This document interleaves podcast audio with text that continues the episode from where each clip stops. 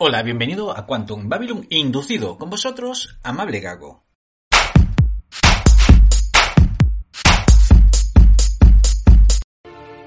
En el programa de hoy hablaremos de la leyenda de Vox Machina. Cuando en una historia se une un gigante, dos hermanos elfos, una sacerdotisa gnomo, otro enano, también una elfa y un ser humano más o menos, digamos, normal, podemos estar seguros que estamos ante una historia de fantasía que incluye espada, magia, brujería, seguro.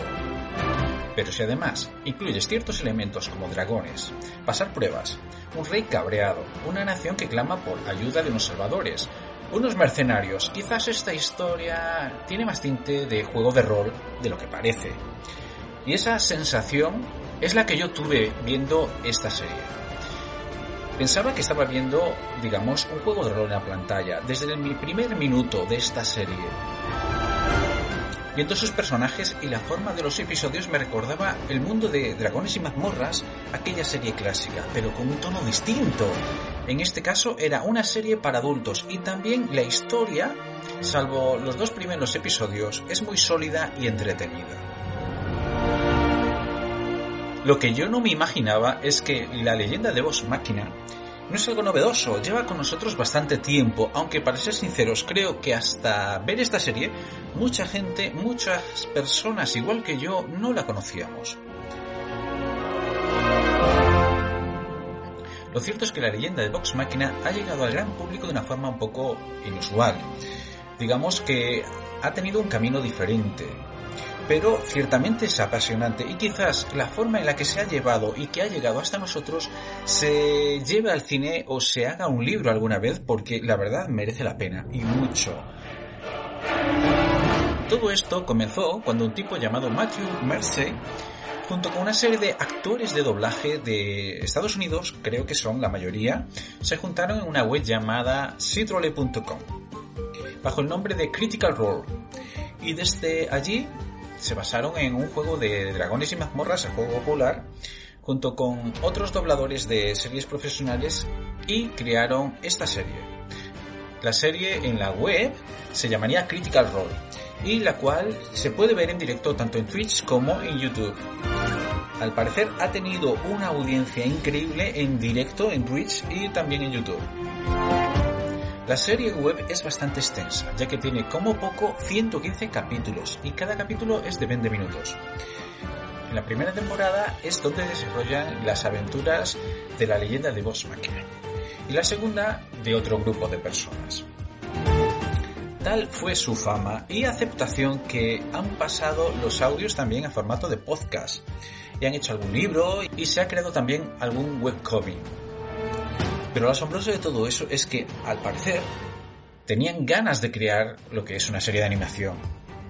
Tantas ganas y tanto se lo han pedido que este grupo de personas lanzaron una plataforma buscando financiarse por medio de lo que se conoce por el crowdfunding.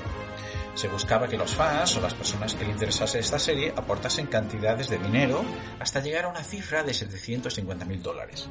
Para sí, ellos tenían pensado hacer un corto de 22 minutos. La sorpresa es que llegaron a casi 4 millones y medio de dólares en un nada. Por lo tal se pensó hacer 4 episodios de 22 minutos. Curiosamente, el dinero no dejaba de llegar y la cantidad se fue inflando hasta una cifra de más o menos 11 millones de dólares. Y con esos dinero tenían pensado hacer 10 capítulos. Hasta ahí parecía que todo iba bien, pero apareció algo llamado Amazon, el cual se interesó por el proyecto y adquirió el derecho no por una temporada, sino por dos. Y dijo nada de 10 episodios, la primera de 12 y la segunda también de 12. El resultado de esta serie habla por sí mismo. A mí, personalmente, la serie de Amazon me ha convencido. Creo que tanto en dibujo como en historia lo han hecho bien. Además, la banda sonora es bastante interesante. Está compuesta por un tal Neil Acri, el cual tiene un montón de películas en su haber y ha participado en muchas series como por ejemplo Stargate. El mundo de los videojuegos es un referente, ya que seguro que lo has tenido que escuchar segurísimo en World of Warcraft, en Diablo, en StarCraft y muchos más.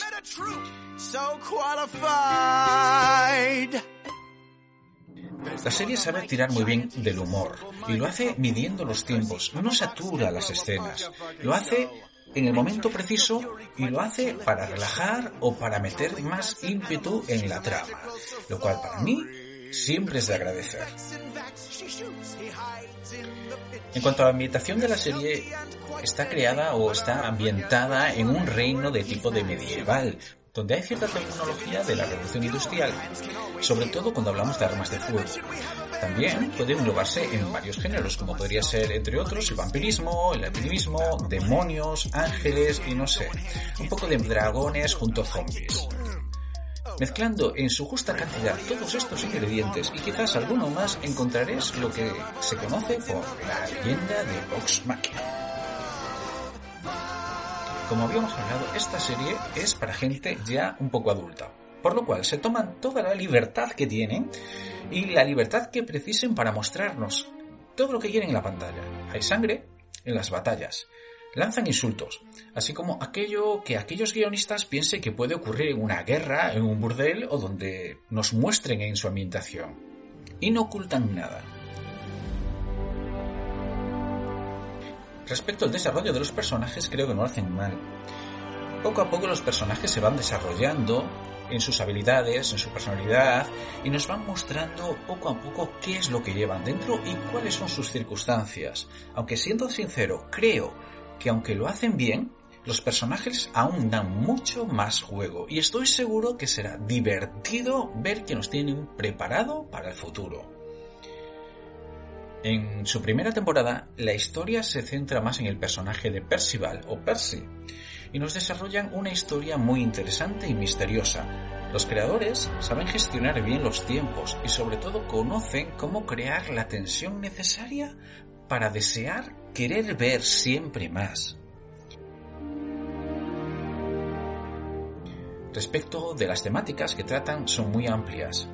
Habla de lo que es ser un mercenario, de cómo se guían los reinos, de sus asesoramientos, de cómo contratan a la gente, etc. Pero creo que sobre todo es una serie que se centra en ver cómo todas las personas, como todos los seres, en un sentido, somos débiles. Y aunque continuamos necesitando preparación y desarrollo, no podemos olvidar que nuestro aporte a un conjunto, a un grupo o a la sociedad siempre puede marcar una diferencia entre ganar o caer. Por lo tanto, si te gusta una historia de aventuras, de la lucha del bien y el mal, sobre lo que es buscarse a uno mismo y un lugar en este mundo al mismo tiempo que disfrutas de las buenas peleas, de los combates y mezclándolo todo con mucho humor y sangre, esta serie seguro es para ti. Pues hasta aquí el programa de hoy. Espero que te haya gustado. Sabes que siempre nos puedes encontrar en las redes sociales y como siempre estamos aquí contigo en tu Quantum Babylon inducido.